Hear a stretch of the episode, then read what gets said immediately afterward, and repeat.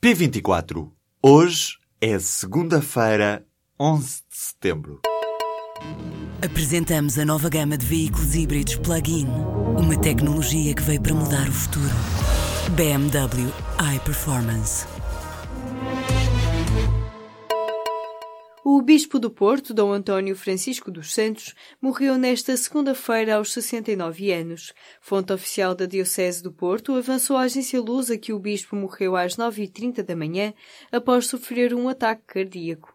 António Francisco dos Santos sucedeu em 2014 a Manuel Clemente, que é desde 2013 Cardeal Patriarca de Lisboa. Em comunicado, o Presidente da Câmara do Porto, Rui Moreira, anunciou que decretava três dias de luto. Encontrar um enquadramento fiscal mais simpático para o arrendamento tradicional é uma discussão antiga e que poderá agora avançar. O próximo orçamento do Estado deverá trazer novidades em relação ao regime fiscal do arrendamento habitacional permanente.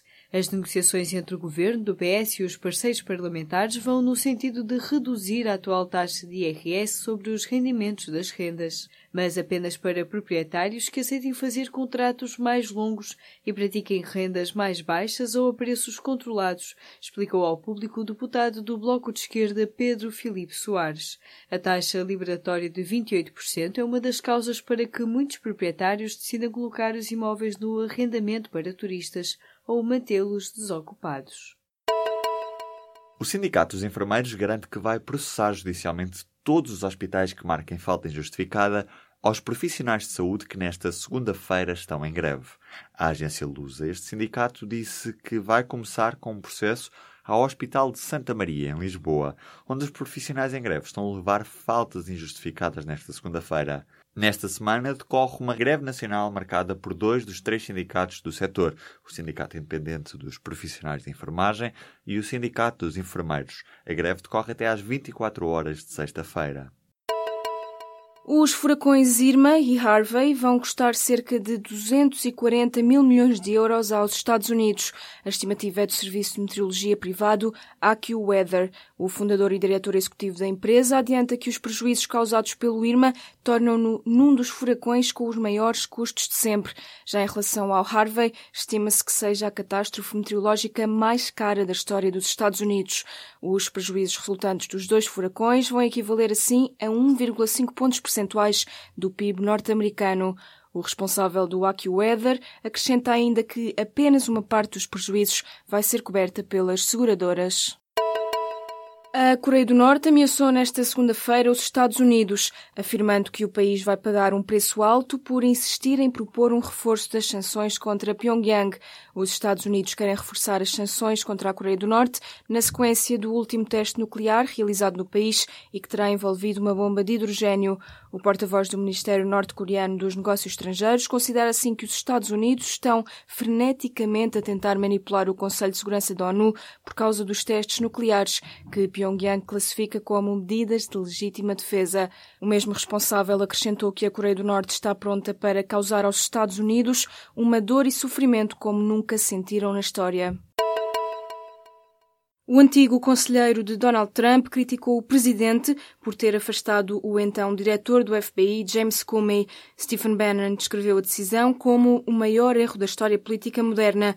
O antigo conselheiro da administração Trump falava na primeira entrevista alargada desde que deixou o cargo na Casa Branca no canal CBS. Bannon explicou que se Comey não tivesse sido despedido, a investigação a possíveis ligações entre a campanha de Trump e a interferência da Rússia nas eleições não estaria nas mãos do procurador especial Robert Mueller.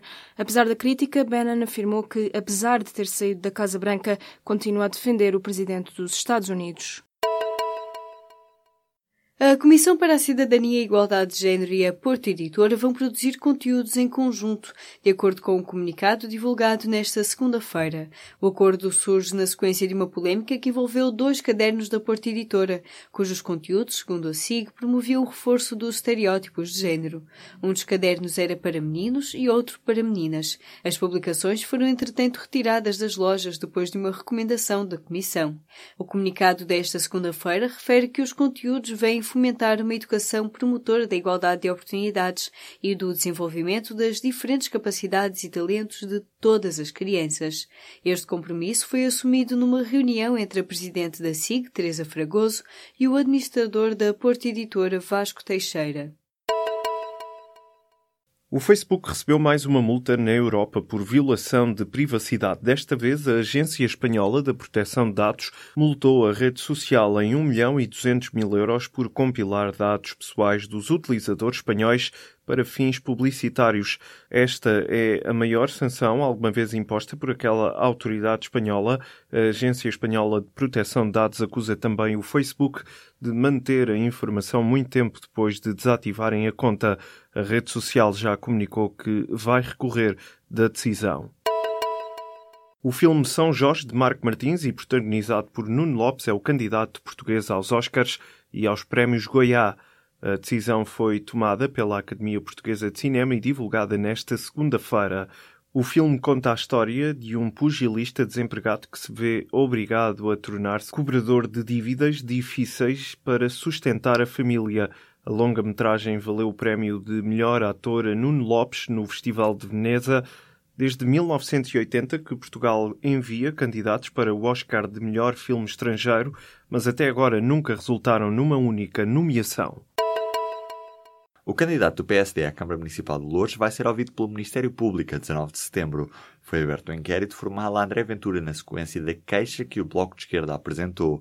Em causa estão as declarações do candidato sobre a comunidade cigana. Ao Jornal Público, André Ventura reage a esta notícia dizendo que se for condenado, é a democracia portuguesa que é condenada. O candidato diz ainda não perceber esta necessidade de substituir a política pela justiça.